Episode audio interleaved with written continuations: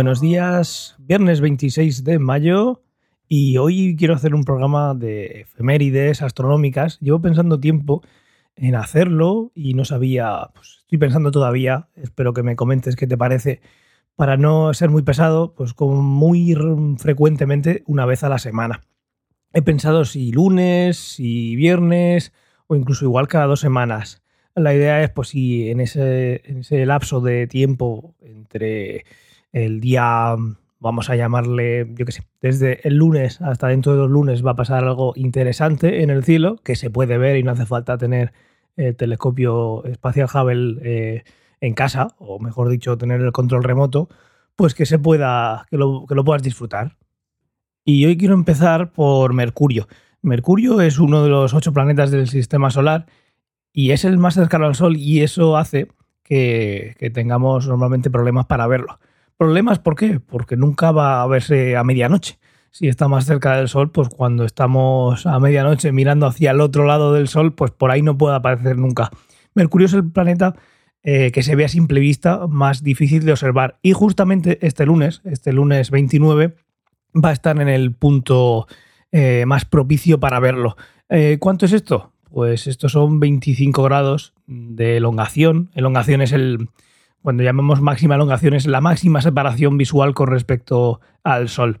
Eh, esto pasa eh, cada cierto tiempo, no es que pase muy, muy poco, pero bueno, el caso es que cuando más se separa, aún así para verlo, pues no es que se separe mucho del suelo, eh, porque como sigue estando cerca del sol, en el momento que salga el sol, pues vas a dejar de verlo. No es especialmente brillante tampoco, así que eh, bueno, pues se juntan todos los elementos para no poder verlo. Por ejemplo, para ver un poquito cómo, cómo sería esto.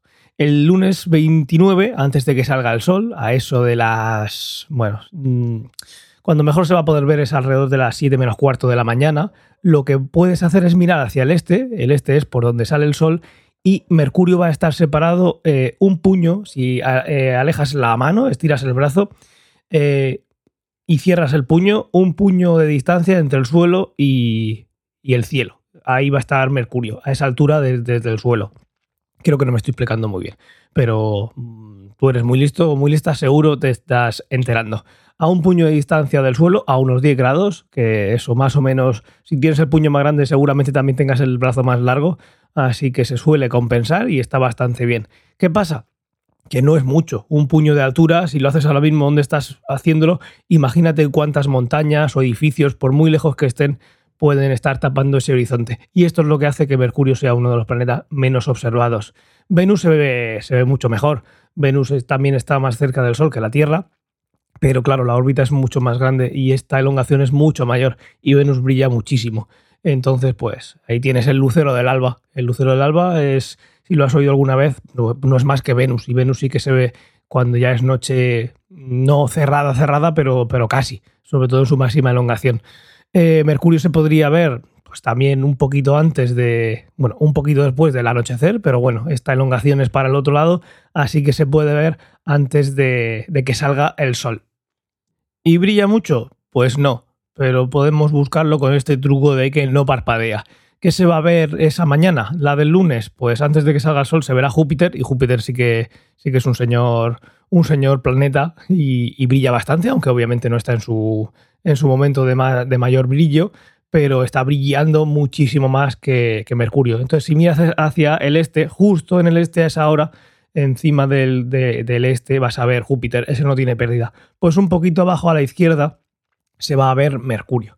Voy a dejar una captura para que puedas para que puedas verla en la miniatura del, del podcast. Lo podrás ver en tiempo real ahora si miras la carátula del podcast y te harás una idea de más o menos por dónde estará. También se, vas a ver en la foto que está Urano, pero Urano sí que hace falta pues, un cielo muy, muy, muy, muy bueno y no antes de que salga el sol.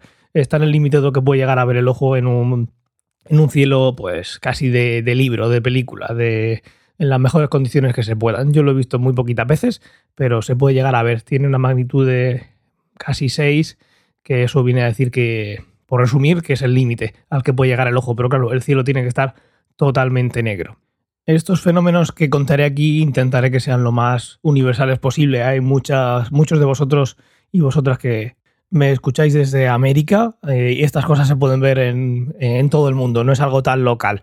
Y enseguida, fíjate la casualidad, el día 4 de junio, que yo creo que no haré otra efeméride hasta entonces, el 4 de junio se va a poder ver Venus en su máxima elongación, pero esta vez por el otro lado. Así que cuando se meta el Sol, el día 4 va a estar Venus a la mayor distancia visual del Sol, justo lo que va a pasar el lunes 29 a Mercurio. Este va a brillar muchísimo más y encima no va a haber que madrugar. Este seguro que lo podéis ver eh, con mucha facilidad.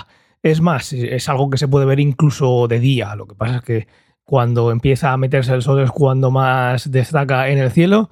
Así que yo creo que como primera edición de este que está por venir en el cielo, yo creo que está bien. Y mira, la casualidad de que son dos elongaciones de Mercurio y de Venus, una para madrugar, complicada, no por la hora, que también, sino por la distancia. Y Venus, bueno, Venus es una delicia verla eh, y es muy, muy fácil de ver. Y nada más por hoy. Eh, que tengas muy buen fin de semana. Nos escuchamos el lunes y hasta luego.